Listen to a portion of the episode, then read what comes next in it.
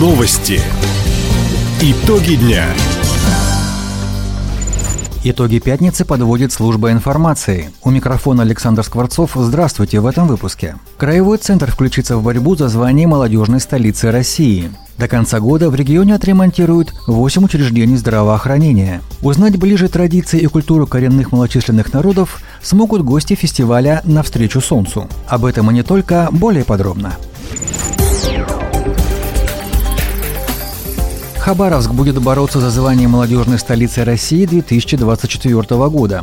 С таким предложением выступила глава Росмолодежи Ксения Разуваева на встрече с молодыми активистами Хабаровского края. Губернатор Михаил Дегтярев пообещал оказать этому всяческое содействие. Как самому, мне кажется, самому крупному дальневосточному городу с точки зрения населения, мне кажется, надо подаваться на молодежную столицу. Мы поддержим. Я как глава региона и глава правительства края поддержу все заявки ваши. Ну, я к этому очень положительно отношусь. Любая активность плюс поддержку.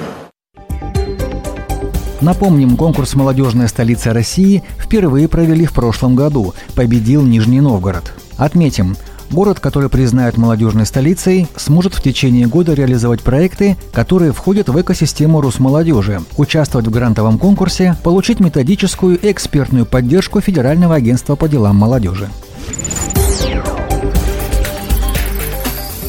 Дождевые паводки ожидаются в Вяземском районе с 6 по 8 августа. По прогнозу гидрологов, из-за прошедших ливней уровень воды в реке Подхаренок у поселка Дармидонтовка может достичь неблагоприятных значений. Дожди повлияли на водность и других малых рек на юге края. Отмечался рост уровней воды в реках Кия, Хор, Катен, Матай и других в имени Лазо и Вяземском районах. Региональное управление МЧС постоянно отслеживает паводковую обстановку, налаженное взаимодействие с главами районов и поселений. Спасатели напоминают, в неустойчивую погоду нужно заблаговременно очистить водоотводы и стоки, убрать вещи из низин, не выходить в лес и на водоемы, туристическим группам переждать непогоду в населенных пунктах или турбазах.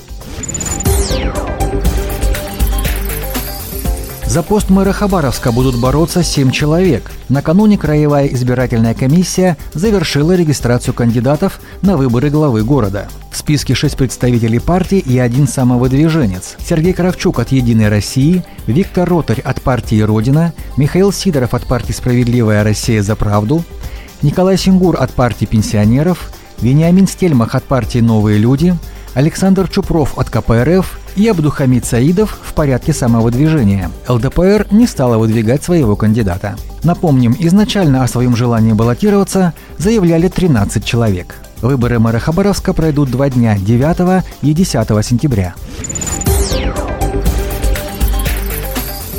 Текущем году в Хабаровском крае отремонтируют 8 поликлиник. Столько же сдадут уже в 2024 На сегодня завершили работы в поликлинике номер 5 Хабаровска. Ремонт трех зданий 11 городской поликлиники, включая две женские консультации, вышел на финишную прямую. Медицинские учреждения приводят в порядок не только в краевом центре. К концу декабря должны завершить работы в районных больницах Ванина, Советской гавани, в селе имени Полина Осипенко.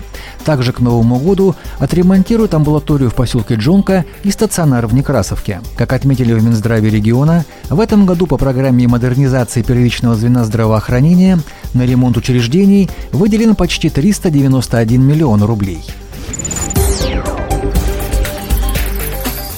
В крае появится образовательно-производственный кластер «Туризм и сфера услуг». Соглашение с предприятиями-партнерами накануне подписала министр образования и науки региона Виктория Хлебникова. Работодатели примут участие в обучении студентов, а после трудоустроят выпускников. Учебной базой станет Хабаровский технологический колледж. Новый кластер по федеральной программе «Профессионалитет» откроют в следующем году на средства федерального гранта. 70 миллионов рублей направят на создание зон обучения по серии направлений. Среди них эстетическая косметология, швейное производство, туризм, графический дизайн и другие.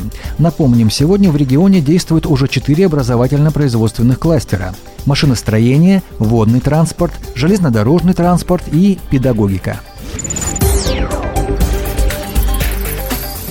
Уже завтра в Краевом центре пройдет фестиваль коренных малочисленных народов «Навстречу солнцу». Главными площадками станут музей имени Градекова и парк имени Муравьева-Амурского. В три часа дня в Градековском музее откроется выставка из собрания Российского этнографического музея. В 15.30 в парке начнется концертная программа. На сцене «Ракушка» выступят национальные творческие коллективы. Также будут работать передвижные выставки «Забытые путешествия фотографии Шимкевича» и «Арсеньев сквозь тайгу». В арке музея все желающие смогут послушать сказки народов Преамурья и посмотреть документальные фильмы о коренных народах и экспедициях. Вход свободный. Таковы итоги пятницы. У микрофона был Александр Скворцов. Всего доброго и до встречи в эфире. Радио «Восток России». Телефон службы новостей 420282.